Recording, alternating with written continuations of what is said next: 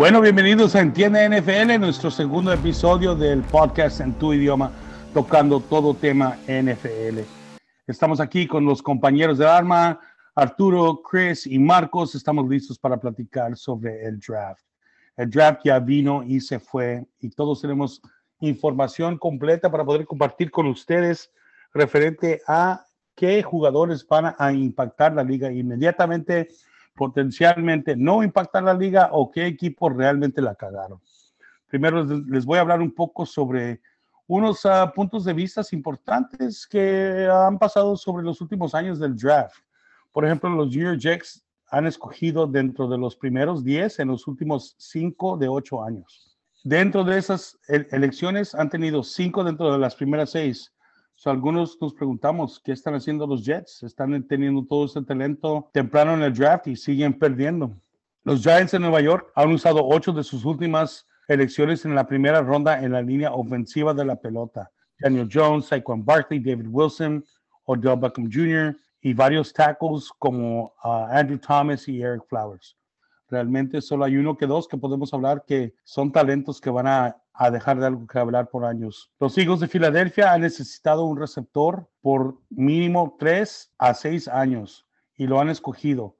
Han tenido a Devontae Smith, a Jalen Rager y a Nelson Aguilar. Realmente Devontae Smith es el único que les ha dado resultados. Los Dallas Cowboys, mis vaqueros de Dallas, han dejado de, sus últimas 14 elecciones en el primer round, siete de las últimas 14 han hecho el Pro Bowl. Michael Parsons, CeeDee Lamb, Lane Vanderish, Ezekiel Elliott, Byron Jones, Zach Barton, Travis Frederick, Tyron Smith, Des Bryant, Mike Jennings y Anthony Spencer. Últimamente quiero hablar sobre los New Orleans Saints, los Cowboys y los Seahawks, que no han escogido un quarterback en la primera ronda desde 1989 para los Cowboys, 1971 para los Saints y 1993 para los Seahawks. Claro, todo eso puede cambiar o ya cambió con este draft pero lo último que creo que es interesante es los campeones actuales, los Rams de Los Ángeles, no han escogido en la primera ronda desde 2016. En esa ronda jalaron a Jared Goff. ¿Y qué pasó con Jared Goff? Hizo el cambio con los Detroit Lions para traer a su mariscal de campo campeón, Matthew Stafford. So, no sabemos qué puede llamar este uh, draft, pero pues con todos nuestros expertos y toda la tarea que hemos hecho, les vamos a dar la información necesaria.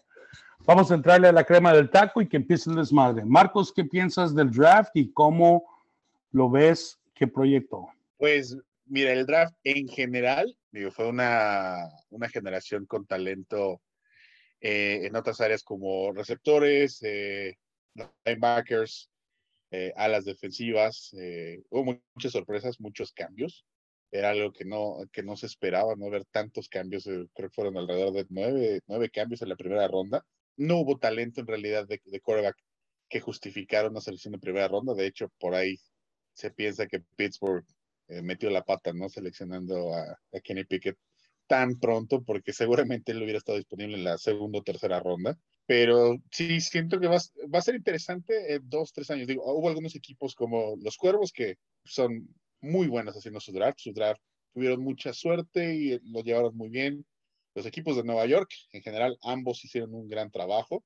Hay equipos como los Vaqueros que pues hay dos maneras de ver su draft, ¿no? Eh, a corto plazo y a largo plazo. Si lo ves a corto plazo, pues te preguntas qué estaban pensando, ¿no? Si lo ves a dos, tres temporadas, seguramente habrá, habrá algún buen material, ¿no? Y pues los Patriotas, ¿no? Que Bill Belichick, el gran Bill Belichick, seguramente el mejor entrenador de todos los tiempos, pero quizás no el mejor eh, evaluando talento. Bueno, a lo mejor no eh, pensamos que va, a evaluar el talento necesario, pero pues ha ganado y muchos pueden acreditarlo a que tuvo a Tom Brady por muchos años. Ah, muchos pueden, como discutimos la semana pasada, que puede ser su, su entrenamiento o su, su árbol de, entrenadores, pero realmente dejó mucho que desear en este draft. Chris, ¿tú cómo viste el overall del draft? Pues uh, estoy de acuerdo con Marcos, este draft fue algo muy diferente. Se me hace que el primer quarterback no fue, no sé lo que es, el tercer round, si no me estoy equivocando. El primer quarterback fue Kenny Pickett en el número 20. Sí, perdón, sí. De Pittsburgh. Ajá, y de ahí no hubo alguien hasta el tercer, tercer round. eso es lo que me, me, refería. Y sí, yo creo que, bueno, fue uno de los jazz que he visto los más cambios, los más trades, como que, no sé, como que nadie incluso really no les importaba escoger en los primeros 10, 15, 20, todos estaban para atrás o, o more, uh, para más, este, escoger más, más jazz como cuatro años o para hacerse más para atrás, más, no sé, no, creo, no muchos. Creo que lo importante, lo importante, Chris, y a lo mejor lo que estás intentando decir, es de que en otros años vemos a dos que tres quarterbacks, dos que tres running backs, dos que tres wide receivers que van a impactar a la liga inmediatamente. Este año realmente eso no se vio. Tuvimos un total de nueve quarterbacks salir en todo el draft, 17 wide receivers, que fue un número creo que más alto de posición ofensiva, y running backs creo que solamente fueron 10. Y pues eso habla mucho sobre cómo la liga está moviéndose y cómo estamos impactando pues todo lo que es fantasy, todo lo que vende boletos, etcétera, etcétera. Pero realmente vimos el enfoque, como platicamos en el episodio pasado, en proteger a su quarterback y en atacar la línea defensiva. Uh, hubo muchos equipos que escogieron y mejorar su uh, defensive back, todo lo que es sus esquineros, sus safeties y sus outside linebackers para poder defender hacia los receptores, porque sabemos que la liga está queriendo poner puntos en el aire y pues Arturo, ¿tú qué, qué miras o qué piensas referente a un overall over draft? Pues sí, y yo pienso, obviamente, lo que ustedes dicen, yo también creo lo, lo, lo mismo, especialmente este año no había el talento de los running backs, de los quarterbacks, entonces estaban enfocados en los receivers, los receptores y, y, vimos que habían muchos trades basados en esos wide receivers. Pero como estábamos hablando la semana pasada, los, los defensive ends, uh, Trayvon Walker, Aiden Hutchinson, esos eran los, los jugadores que, que todos estábamos pensando, ¿verdad? Que iban a ser seleccionados primeros. Pero como, como tú dices, Oscar, el, el NFL ya está más enfocado en los puntos, en fantasy. Entonces es, es, es importante tener esos receptores, tener los sacks, poder presionar a los quarterbacks. Es, es, lo más importante ahorita de la liga, y especialmente en un año que que no hay tanto talento y por eso cuando, cuando empiecemos a platicar de específicamente de los equipos, vamos a ver que muchos equipos no tenían un first round este año. Ah, por ejemplo, yo, los 49ers es mi equipo, no tenían un first round, los Rams no tenían first round, varios equipos no tenían primer round o, segundo, los, los Cowboys no, pero si lo tienen, no lo saben utilizar, ¿verdad? pero pues la verdad es que este año no está ahí el talento, ¿verdad? Y, Lo, que, lo que realmente pasó, y, Arturo creo que, bueno, lo vamos a discutir un poco más en detalle, pero ocho equipos entraron al draft con más de una selección. Eso automáticamente te está quitando mitad, mitad de todas las selecciones para solamente esos equipos, porque pues 8 por 2 son 16, hay 32 equipos, hagan matemática básica y eso te deja saber que mitad de los equipos no tuvieron selecciones. Fueron 10 equipos en total que no tuvieron elecciones en el primer round y los Jaguars escogieron dos veces en el primer round dentro de dos años consecutivos. Y pues vamos a entrar en lo que realmente sucedió. Cada uno de nuestros expertos fue asignado dos divisiones en la NFL. Ah, vamos a empezar con el AFC, el AFC North. ¿Qué pasó con el AFC North? Yo tenía la AFC North y me estaba enfocando en los Bengals, Browns, Ravens y los Steelers. Y lo positivo que pasó los Ravens, ese equipo siempre ha tenido personas en, el equipo, pues, del GM que, cada año están seleccionando jugadores que, tienen talento y tienen mucho éxito. Y este año es uno de los equipos que, que, todos los expertos, igualmente yo, estoy diciendo que ellos eran uno de los equipos que tenían el mejor draft. Empezaron con Kyle Hamilton, el safety. Um, es uno de, los mejores safeties que viene um, del colegio y con la adición de Tyler um, Linderbaum, el, el, center, van a poder jugar muchos minutos e, estos dos jugadores este año por el, el, el, talento que ellos tienen. Y los Ravens también tenían 11 selecciones, entonces por, por la cantidad de selecciones van a tener probabilidad de, tener más éxito por, por esa razón. Y entonces los Ravens creo que tuvieron mucho éxito este draft y, y pues, ¿cómo no puedo platicar de los Steelers? Yo creo que la cagaron con Kenny Pickett, el primer quarterback ah, de este año, el um, número 20, y podemos ver el, el, draft y el siguiente quarterback no era hasta, el, hasta la, la, ronda tercera. Entonces... ¿Piensas que Malik Willis sería mejor opción que Kenny Pickett? Pues yo digo que en el primer round, sí. I mean, no, no, no, no, importa quién era, pero en el primer round eh, se podían ver esperado un poco. Obviamente los Steelers no tienen un quarterback um, de, del futuro, ¿verdad? Pero no es razón de extenderse para, para recoger a alguien que, que, que, no tuvo los números en el colegio por muchos años. Y cuando estamos platicando de Kenny Pickett, tuvo un año bueno, pero no es para um, recoger un quarterback tan, tan, tan temprano en la draft.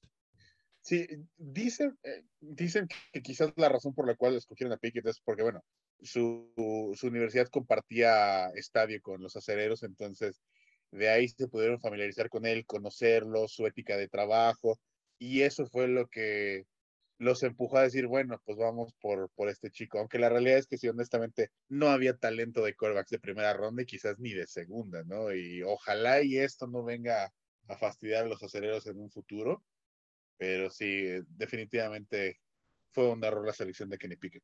Pues es lo que terminó pasando, que hablamos en el episodio pasado, que nadie iba a salir dentro de las primeras 20 elecciones como quarterback y justo en la posición número 20, los aceleros agarran a Kenny Pickett y se muere el, el market de quarterback hasta la tercera ronda.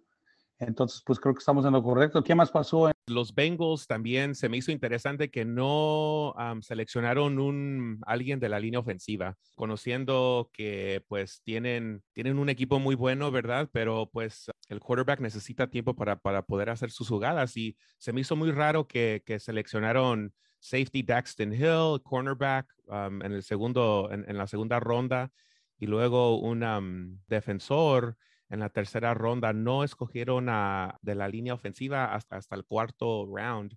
Y entonces se me hizo un poco, pues, no entendí muy bien eso, ¿verdad? Entonces, para mí, los Bengals como que no muy bien les fue el draft.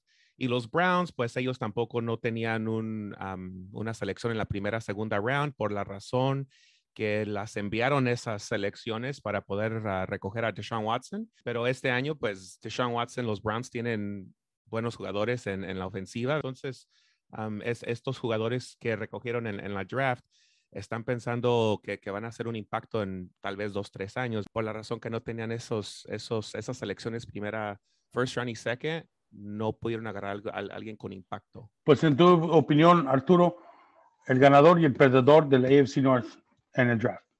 El ganador, los Ravens. El perdedor, los Steelers. Ok, ok. Vamos a hablar del AFC East. ¿Tú cómo lo miraste? Pues empezamos con los Bills, ¿no? Los Bills que vienen de un fin de temporada muy, muy triste. No se sintieron que estaban ahí, pero pues Patrick Mahomes tenía otros planes. Y bueno, y la, la liga, como lo la semana pasada, pues ya les regaló una nueva regla, ¿no? Para a ver, a ver si este año sí aprovechan, cabrones. a ver si ahora sí aprovechan, ¿no? Ahora sí aprovechan. Tuvieron en general un buen draft. Lo que hicieron fue verse agresivos, ¿no? Eh, traer armas a la ofensiva, trajeron al, receptor Khalid Shakir de, de Boise State, al corredor James Cook de Georgia, y, y, pues bueno, no había tanto que trabajar, sino más bien reforzar lo que ya tenían, ¿no? Los delfines, ese es un caso más interesante, ¿no? Los delfines ellos se armaron principalmente en, en agencia libre, ¿no? Que ellos están ahorita en, en un modo de, tú, ah, esta es tu temporada, te estamos dando las herramientas, pruébanos que eres el coreback que creímos que eras cuando te seleccionamos, que eres un ganador, para si no de ahí poderse mover en adelante. En realidad nada más tuvieron cuatro selecciones, una de tercera ronda, una de cuarta y dos de séptima, entonces pues no es algo que se le pueda calificar como que tenga gran futuro, ¿no? Sabemos que muchas veces en los equipos, jugadores de tercera, cuarta ronda, después del, del training camp, ya no llegan al roster titular, ¿no? De ahí nos vamos a los Jets y a los Patriotas. Los Jets que definitivamente deben de estar en, en la discusión por quizás los ganadores del draft, ¿no? Tuvieron un muy buen draft. Eh, Estoy muy de acuerdo, muy de acuerdo. Con su primera selección escogieron a, a este esquinero, a Sauce Gardner de Cincinnati, que eh, según muchos boards era quizás el mejor esquinero de, de todos y uno de los tres mejores jugadores disponibles para todo el draft, ¿no? De toda esta generación. También escogieron al receptor Garrett Wilson de Ohio State. Entonces se armaron muy bien. Y además, su última selección de primera ronda fue este a la defensiva Jermaine Johnson segundo de, de Florida State. Entonces, en realidad se hicieron de entrada con al parecer tres titulares, ¿no? Tres personas que van a contribuir mucho. Es el segundo año que los Jets tienen un muy buen draft, entonces, pues yo no, no dudaría que este año incluso ya pudieran empezar a dar las sorpresas si es que Robert Sale puede, puede dirigir este equipo de manera correcta, ¿no? Y por último, los Patriotas, estos Patriotas. bueno, ah, pues a nuestros eh, escuchas que sean fans no les va a gustar lo que vamos a decir, pero... Creo que todos estamos de acuerdo con, con, con las movidas que, que, no hizo o que hizo Bill Belichick.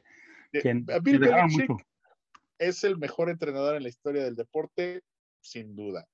Una mente brillante en el fútbol americano, también. Pero cuando se trata de evaluación de talento, no, ese güey ya se la creyó mucho, ¿no? no, no, no, no, no, no. Es alguien que le gusta hacer movidas poco convencionales, pensando que si pegan, le puede decir a la gente, ah, ¿ya vieron? Ustedes que decían que yo era un pendejo, ¿y quién es el pendejo ahorita? Pero honestamente su draft no tiene mucho sentido. O sea, empezamos desde su primera selección, ¿no? El guardia Cole Strange de Chattanooga no, o sea, e, es algo What are you thinking? What are you thinking? En los boards eh, lo tenían evaluado quizás como un talento entre el 80 y el 100, ¿no? Dependiendo de quién, quién checaras, pero entre el 80 y el 100 ellos lo escogieron como la selección 29. Ah, pero habla mucho sobre que Bill Belichick mide el carácter de la persona antes del talento y pues, a lo mejor es, por donde se va. Fíjate que eso era lo que estaba pensando, ¿no? Bueno, tratando de entender por qué ese draft de Bill Belichick, hay que acordarnos que Bill Belichick viene de la escuela de Bill Parcells. Y Bill Parcells era mucho de la idea de personalidad, comportamiento sobre producción, sobre eh, espectacularidad, ¿no? Eh, de hecho, una de las reglas para seleccionar de, de, Bill Parcells era que él prefería seleccionar siempre a jugadores senior y de preferencia jugadores que hubieran sido capitanes de sus unidades. ¿no? Y, y la realidad es que le funcionó. Entonces, quizás por ahí vaya la estrategia de Bill Belichick. O, y ojalá, porque la realidad es que de entrada, creo que todos los sitios que se dedican a evaluar los drafts, peor calificación, por consenso se la llevaron estos güeyes. Pero básicamente eso fue lo que pasó en el este. Estamos hablando de otra generación. A lo mejor en nuestros tiempos, en los 80s, 90s, teníamos a personas que eran un poco más uh, greedy, un poco más trabajadores, tratar de, de, merecerte lo que te dan. Y ahora estamos hablando de una generación un poco, poquito más entitled, un poquito más, yo me merezco todo. Ajá. Entonces, eso ya está progresando o cambiando. Entonces, a lo mejor no estamos entrando en una, en una temporada diferente y jugadores diferentes. Sí, pues básicamente, ¿no? Eso sería lo que ocurrió en el este de, de la americana. Ok, perfecto. En la American Football Conference South, la sureña, yo creo que el equipo que realmente tuvo menos éxito en el draft fueron los Titans. Creo que hay uh, muchas preguntas con los Titans referente a, a, si Tannehill va a tener el trabajo de quarterback o no. Uh, obviamente cuando uh, escogieron a Malik Willis en eh, la ronda tercera, que fue el segundo quarterback, o tercer quarterback que salió, en el draft, ah, nos dijo mucho de qué hablar, pero también equiparon uh, con Traylon Burks de Arkansas en la primera ronda en el, la adquisición número 18 y un tackle ofensivo en Nicholas Petit Fair de Ohio State en número 69. Perdieron a AJ Brown y muchas personas están preguntando por qué dejaron ir a AJ Brown y realmente ellos en la oficina son los que saben por qué decidieron hacer esa movida. Yo les los, les di un grado de una C, um, que viene siendo un poquito arriba de un 7.5, un 8. Si estamos hablando sobre la tabla del 1 al 10, para mí no tiene mucho sentido que pudieran agregar a lo mejor un tackle ofensivo, pero igual con Traylon Burks, están diciendo que es muy comparable con AJ Brown, pero AJ Brown ya estaba comprobado. So, ahora están básicamente apostando a que uh, Burks va a poder tener la misma productividad y a lo mejor van a, añadir un offensive tackle. Para mí los Colts fueron los ganadores del AFC South porque pues obviamente les vamos a dar una oportunidad a un veterano como Matt Ryan. Matt Ryan en los Falcons de Atlanta siempre estuvo en un punto cercano de ser algo mejor. Ah, muchas personas lo consideran un game manager, pero creo que con las herramientas necesarias pudiese haber sido ah, algo más. Agregaron a Alec Pierce y agregaron a tight end Jelani Woods. Los dos son altos, literalmente altos, midiendo 6'7 y 6'4 parece, y agregación de Michael Pittman Jr. Se agregan a la, a la ofensiva de Michael Pittman Jr. Van a ser un, unos receptores que van a, dejar mucho de qué hablar. Yo a ellos les di un A. Ah, también terminaron su ah, trayectoria defensiva con agregando dos safeties, uno en el tercer round y uno en el séptimo round. Y eso para una ah, defensiva que el año pasado solo tuvo cuatro intercepciones, va a agregar defensores en el aire que realmente ocupan. En el AMC West, Chris, ¿qué, qué impacto va a tener en la liga? AFC West, este, el año pasado tuvieron dos equipos que fueron a los playoffs. Los Chiefs, que terminaron 12 y 5, los Raiders terminaron 10, y 10 ganadas y 7 perdidas.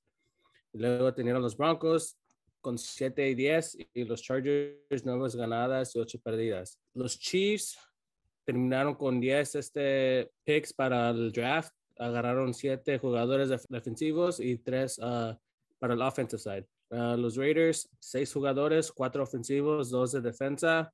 Los Broncos, nueve jugadores, cinco de defensa, cuatro ofensa. Y los Chargers, ocho jugadores, cuatro ofensa y cuatro defensa. Los Raiders no tuvieron ningún este, pick en los primeros dos rounds. Este, agarraron Devante Adams de los ah, Green Bay Packers. Um, y pues por ahí cambiaron los picks, ¿verdad? Y su primer ah, pick no fue hasta el tercer round, que fue un, este, una offensive line.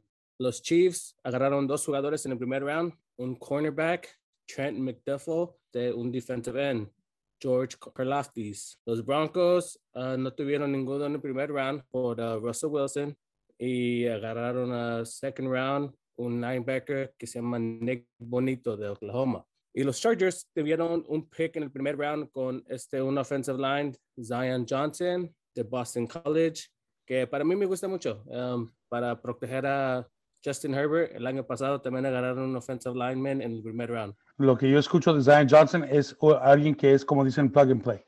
Listo para jugar, listo para entrar en la liga, ah, puede impactar una línea ofensiva inmediatamente en cualquier esquema, en cualquier equipo. Ah, y creo que para proteger a, Justin Herbert fue una muy, buena selección. Pregunta para ti referente a, el AFC West es, ah, ¿a quién armaron con más herramientas? A Russell Wilson, a Derek Carr o a Justin Herbert? ¿Draft o por toda la temporada desde que empezó pues ahorita? Pues yo creo que hubo muchos cambios en el free agency, pero con el draft realmente es lo que estamos, lo que estamos platicando. Pues pienso que los Broncos tienen un buen equipo y con el Russell Wilson que pues ya es un ganador de un Super Bowl, ¿verdad? Tiene una buena defensa y la ofensa también no se queda muy para atrás. El pasado terminaron con siete ganadas, 10 perdidas pero ahora con el Russell Wilson, eso puede cambiar mucho. Y este, pues los Chiefs sí perdieron Tyreek Hill, pero yo creo que van a estar bien. Patrick Mahomes hace milagros. Y parece que también uh, tuvieron un, un, receptor que agarraron, no me acuerdo cómo se llama, los Kansas City Chiefs, ¿no? Para tratar de, de mejorar um, su, su, línea ofensiva. Sí, también, sí. Y este, también agarraron uno de los más rápidos wide receivers, me hace que en el tercer round. Pero para mí los ganadores yo creo que sí fueron los, los Chiefs, pues, y este, los perdedores, pues, porque no tuvieron tantos escojos por los trades que hicieron este año, son los Broncos. Pero todo la AFC West, allí van a estar, cualquier equipo puede terminar primer lugar y último lugar. Ya creo que va a ser una conferencia que va a tener mucha batalla. Hablando de conferencias que van a tener mucha batalla, creo que el NFC North, ¿cómo lo miras? NFC North, este, para mí, no, yo creo que nomás a ser los Packers. Green Bay, 13, gana, 13 ganadas, 4 perdidas. Además de ellos, no miro mucho, nadie más. Los Bears, 6 ganadas, 11 perdidas. Para mí, yo no, yo no, yo no creo en Justin Fields. Y luego va a tener un nuevo uh, coach. Los Lions, 3 ganadas, 13 perdidas. Sí tuvieron muy, muy buen, bueno draft agarraron muchos jugadores, seis defensas, dos ofensivas, pero para mí yo creo que va a ser Green Bay y luego los ah, Minnesota Vikings y luego los demás. ¿Qué hizo Green Bay para reemplazar a Devante Adams? Green Bay no ha agarrado un wide receiver en el primer round, se me hace que, que escuché como, como en cinco años, algo así por ahí. Y este, pero han tenido, siempre han agarrado muchos buenos wide receivers. Como dije, tuvieron uno de los mejores, Devante Adams. Pero este año agarraron 11 jugadores, 5 defensas, 6 ofensivas. Y en el primer round agarraron a dos defensas, un linebacker, Quay Walker, y un defensive tackle, Devante Wyatt. Yo creo que quieren uh, subir más la defensa, pues. La línea ofensiva que va a proteger a Aaron Rodgers, creo que es lo primordial. En este caso de los, los, los Packers de Green Bay, sí proyectaron un receptor, creo que fue en la tercera ronda, que, promete mucho, es, habla sobre tamaño. El historial de, los Green Bay Packers es uh, sacar defensores de tamaño uh, grande, porque pues comparado con, este, por ejemplo, alguien como Devontae Adams, uh, Christian Watson de North Dakota State, es alguien que va a poder impactar, en mi opinión, el equipo inmediatamente. Pero pues, Aaron Rodgers de Aaron Rodgers uh, ya ha demostrado lo que va a poder traer a la liga. Aunque muchos tienen los, uh, los Detroit Lions como los ganadores, uh, y sí, sí, tuvieron un buen draft, pero yo creo que todavía no van a tener, aunque sea este año, no, les va a faltar. Para... Yo, creo que les, yo creo que le están llamando los ganadores porque tuvieron a Adrian Hutchinson. Claro, en sí. la segunda en la segunda en vez de este uh, muchos pensaron que debería ser el primero iba a ser al revés con con Jacksonville también agarraron a James Jameson Williams un wide receiver there so, agarraron una defensa una estrella defensa y una estrella eh, offensive en el primer round igual fueron, fueron uno de los equipos que tuvieron dos selecciones en la primera ronda sí. uh, so vamos a continuar con Arturo ¿cómo ves? So yo también tenía el NFC West, entonces los 49ers, Cardinals, Rams y los Seahawks. Y como los Rams este año pues ganaron el, el Super Tazón este año pasado, um, ellos tienen varios jugadores muy talentosos. Entonces, y otra cosa, no tenían selecciones en las primeras dos uh, rounds, entonces no, no escogieron a alguien hasta, hasta 104 y era un lineman, Logan Bruss, pero se, se, enfocaron mucho en la secondary, los Rams, para poder reforzar la defensa en las esquinas. Y por la razón que los Cardinals, los Cardinals es, um, durante el draft hicieron un trade para, para poder recoger a, a Marquise Hollywood Brown de los Ravens. Y pues los Cardinals ya tienen mucho talento en, en, de, de, de, receptores y solo van a mejorar en, en ese aspecto. ¿Tú crees, Arturo, que, que la adquisición de, de, Hollywood Brown tenía algo que ver con que la front office ya tenía una inclinación que iban a perder a DeAndre Hopkins? Yo creo que sí, sí, porque se me hace interesante que hicieron el trade y luego al que a los siguientes, a los dos días salió la, la, la información de DeAndre Hopkins y menos, y hoy, menos del día, menos de 24 horas salió. Y, y hoy salió que era de... It was uh, substance abuse policy. Uh, yo, yo pienso que es performance enhancing, uh, eso puede ser algo como HGH, human growth, pero pues no estamos seguros. Sin tener los documentos oficiales podemos asumir lo que sea. También uh, recogieron a Marquise Hollywood Brown y también a McBride, um, el tight end en, en, en la segunda ronda. Va, van a seguir teniendo talento en, en the offensive side of the ball, pero como el año pasado empezaron muy bien, pero terminaron el año no con mucho pregunta, éxito, ¿verdad? Pregunta Arturo, ¿tú Ajá. piensas que Marcus Hollywood Brown uh, lo cambiaron por un primer round, no? Sí. ¿Tú piensas que it was worth it, que sí valía la pena por un primer round? Pues tenemos que reconocer que Hollywood Brown y Kyler Murray estaban en, la misma, en el mismo equipo en el colegio, entonces tienen esa chemistry. Parece que también tienen un coordinador ofensivo que también jugó con ellos, ¿no? En, Ah, en college. Todo eso no sabía, todo eso no sabía yo. Sí, pero, pero, ¿a poco Bueno. eso justifica una selección de primera ronda? Nada más porque eran compas. No, no, no, no, no. En ningún momento nadie dijo que lo justifica, Marcos. Lo que estamos diciendo es que a lo mejor esa química puede funcionar. Güey, lo estás justificando. Yo creo que lo están haciendo nomás para poner al Kyler Murray este feliz, porque ya ven que pues, Exactamente. eh, Eso. Sí, Eso, eso, más eso. por ahí. eso, eh, yo veo eso más como una justificación que algo más lógico. Si, si, si en, en el colegio funcionó, eso es lógica, eso ya trae trayectoria, trae facts. Ahora, contratar a alguien, Pero eso es este más- canje suena a que es para tener contento al señorito Murray, sí. ¿no? Y, y que no haga sus berrinches al cabrón como ese de que, ay, pues ya me enojé, te voy a borrar de mi Instagram. Ay, ya me contenté, ya te puedo traer en mi Instagram. pinche Chihuahua, ¿verdad? Ese, ese sí es 6 pulgadas, o como dices Marcos, sí. 6 pulgadas de alto, güey.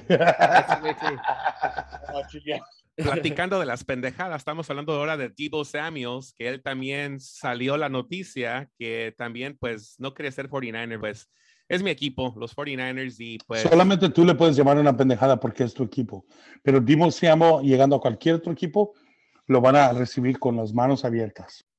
No, pero lo que me refiero es que el modo de que él está tratando de, de causar esta historia, típico wide receivers que siempre quieren la atención, pero no creo que nos vamos a deshacer de Debo Samuels. Si estamos viendo la, la draft que, que, tuvimos este año, no recogimos a un wide receiver um, en, en, la primera ronda, pues no la teníamos por la razón que, cambia, que um, hicimos trade, um, esa selección para poder obtener a Trey Lance el año pasado, pero yo no creo que, que, que va a suceder eso. Hoy, hoy, um, hoy, salió que John Lynch, nuestro GM, estaba platicando que, que quiere firmar a Debo Samuels y Debo Samuels en su Instagram y puso like que él le gustó esa noticia. Incluso le, le preguntaron uh, que cuál era la posibilidad que iba a seguir en un uniforme de 49ers y le dijeron yes, probably or not likely. Y John Lynch dijo, For me, it's a yes. Y ese quote fue el que hizo like el Divo Samuel. So, ¿A qué chingos estás jugando, güey? ¿Quieres estar con ellos o no? Pero es que de, de Divo, la temporada pasada, de la temporada, no tuvo tanto impacto como receptor. Él se volvió disruptivo la segunda mitad de temporada, cuando lo empezaron a, a poner de corredor. Pero, digo, nada tonto. Está en todo su derecho el güey de reclamar. ¿quiénes son los que se llevan la peor chinga en la ofensiva? Los corredores. Sí. ¿Quiénes son los que por lo general no les dan buenos contratos, segundos contratos? Los corredores. Entonces, ese güey por eso está pidiendo, eh, no, es que yo soy receptor, a mí no me pongan a correr, ¿no? A mí páguenme como receptor. Pero también la realidad de las cosas es, ese güey funcionó por el esquema. ¿no? Y otra Entonces, cosa, este año va a ganar cuatro millones. Entonces, él está viendo a AJ, él está viendo a, a todos estos receptores que están um, firmando un contrato de 80 millones, 100 millones, pues él también quiere. Y pues. Sí, pero también, mira, tú lo conoces mejor que, que nosotros, ¿no? tú sigues más a 49ers, pero la realidad es que lo vale. Con um, Kyle Shanahan, sí. Pero con otro equipo no va a tener ah, el éxito. Okay. Y, y so, tu equipo lo vale, ok. Él está hablando de, de, que realmente en el esquema del equipo lo vale, pero en otro equipo no. Entonces, pero entonces es, es, un jugador de esquema, ¿no? Porque se, se, manejó mucho el que los Jets lo querían. Eso hubiera sido una tarugada también enorme, ¿no? Si pues los sí. Jets hubieran eh, intentado canjear por él, hubiera sido un error fatal. Los Jets hacen eso, ¿no se acuerdan cuando agarraron a Le'Veon Bell de los Steelers? Pinche cagada que les dio, también no hizo nada ese Le'Veon Bell. Y estaban muy, muy cerca de hacerlo este año, pero creo que, pues ya lo miramos, fue un mejor resultado su draft que cualquier otro canjeo no, que, que. Otra gerencia ya con una gerencia diferente, digo, aquí parece que sí hay dirección, ¿no? Pero volviendo a lo de Divo, Divo también está un poquito desubicado el güey, ¿no? Porque no está entendiendo que lo que él logró fue gracias al esquema de Kyle Shanahan, ¿no? Eh, en todo caso, quien merecería el aumento sería el entrenador, ¿no? Porque gracias a su esquema es que este señor logró los números que logró la segunda mitad de la temporada. ¿Y, realmente crees que va a suceder eso o no? Estamos hablando no, de, de nada. Obviamente no entonces, para terminar la NFC West, los Seahawks, pues muchos maletas allá que tienen ya de que Russell Wilson se largó, pero pues las elecciones que tuvieron, pues en unos tres, cuatro años tal vez van a tener unos buenos jugadores, pero este año no van a estar ganando nada. Yo creo que el equipo que le fue mejor, yo creo que, pues obviamente no quiero ser Homer, los 49ers, pero pero yo creo que los, los clásico, Cardinals. Clásico, clásico de un 49er fan. Mi no, pero, pero, pero voy a decir los Cardinals, cabrón, ¿eh? No soy un Cowboy fan over here. Los, los Cardinals, por la razón que um, Hollywood Brown sé de DeAndre Hopkins va a regresar a las Week 7, pero wow, quiero ver cómo van a, van a jugar este año. Entonces yo, yo, yo, yo se la doy a los Cardinals este, eh, para la NFC West. Bien, pues me tocó a mí el, el este de la Nacional. Y pues en el este de la Nacional hay dos equipos que lo hicieron muy bien y dos equipos que lo hicieron muy mal, ¿no?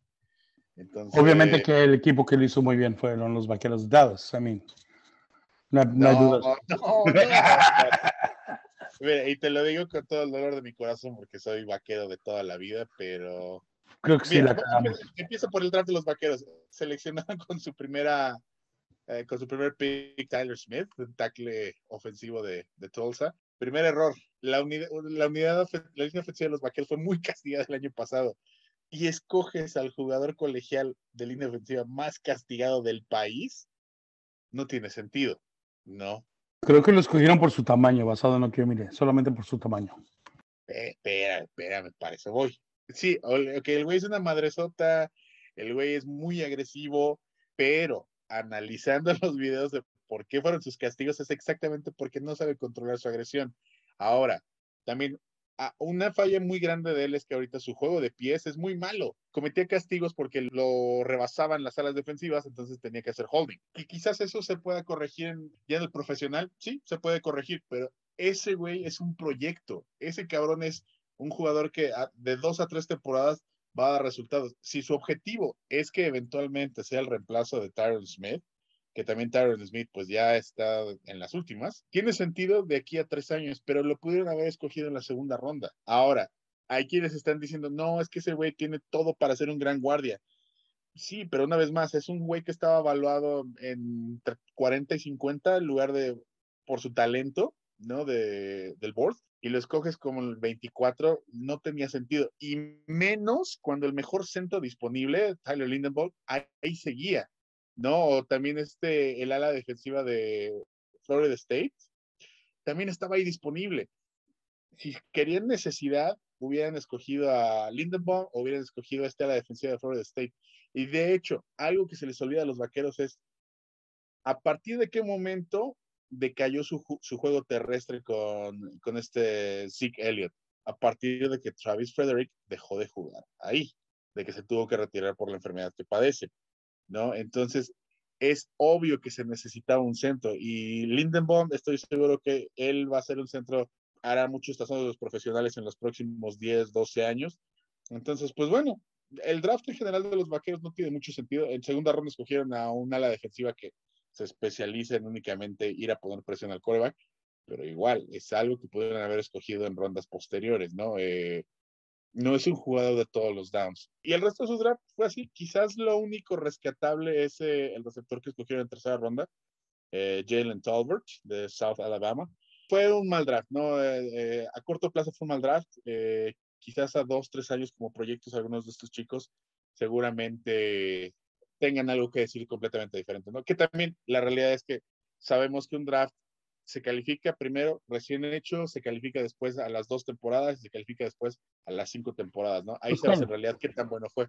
Claro, hay, hay jugadores que, como, como dijimos hace rato, van a, pues, eh, van a ser eh, immediate impact players que van a poder tomar un rol um, en la línea ofensiva, línea defensiva, receptores, etcétera, etcétera, etcétera, inmediatamente. Y hay jugadores que después de dos, tres años de desarrollamiento, van a llenar tu roster y van a ser jugadores que te van a durar cinco, seis, diez temporadas. Sí, desafortunadamente los vaqueros pues no escogieron a nadie que en apariencia sea de, alto impacto inmediato, ¿no? Lo pudieron haber hecho con Jermaine Johnson, pero pues lo dejaron ir. Tyler Lindemann lo dejaron ir. Pero bueno, entonces pues no, los vaqueros definitivamente hicieron mal trabajo.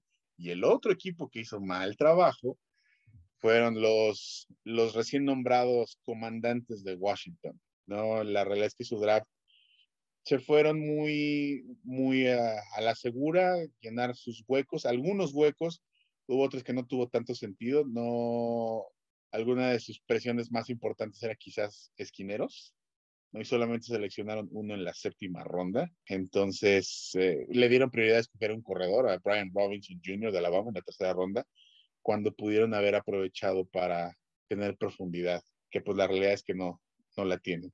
Y además si consideras que también en su secundaria tienen a Darren Payne que está entrando en su último año de su contrato, deberían de haber comenzado a planear, ¿no?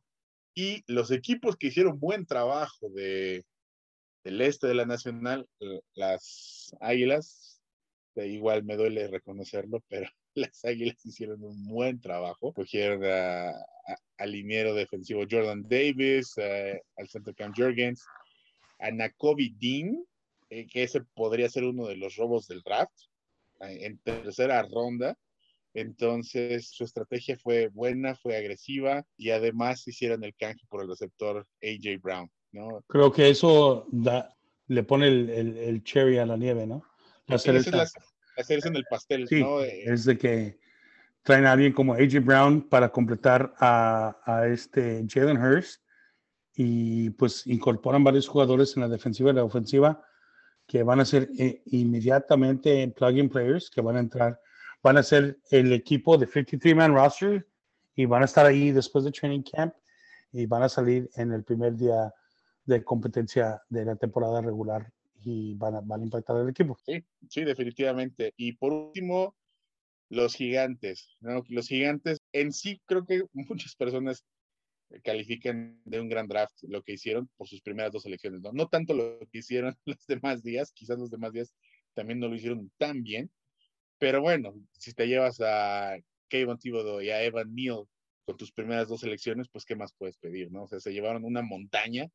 Evan Neal es un tipo masivo eh, que va a solidificar esa línea. Pues igual, también es ya cero pretextos para Daniel Jones, ¿no? Ya qué más quieres, ¿no? Eh, tienes un buen tackle izquierdo, Evan Neal se proyecta para de entrada hacer tackle derecho, de edge rusher, Kevin Thibodeau digo, muchos, eh, muchos boards también lo tenían como, si no el mejor, el segundo mejor a la defensiva sobre Tavon Walker. Entonces, también fue un draft que por lo menos le está trayendo dos jugadores de alto impacto a, a los gigantes. Ese sería el este de la, de la nacional, ¿no? Los ganadores serían las águilas y los gigantes, ya que si nos vamos un poquito más a detalle del draft, los gigantes, eh, las águilas son los grandes ganadores, ¿no? Los gigantes fue por sus dos primeras elecciones, no tanto por lo que hicieron el segundo y tercer día.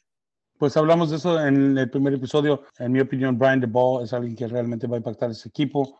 Me da un poquito de miedo porque, pues, si ya vamos a tener que competir con los Eagles, los Commanders no mucho, pero pues Brian DeBall puede, puede realmente cambiar el, esquema de, de los Giants. sí. Yo me atrevería a hacer una predicción desde ahorita, igual, y me duele decirlo, pero los vaqueros la próxima temporada no llegan a postemporada. No chingues me duele mucho. se queda grabado. Se queda grabado. Los vaqueros no van a clasificar. Creo que vamos a hablar ahora sobre el NFC South y en el NFC South.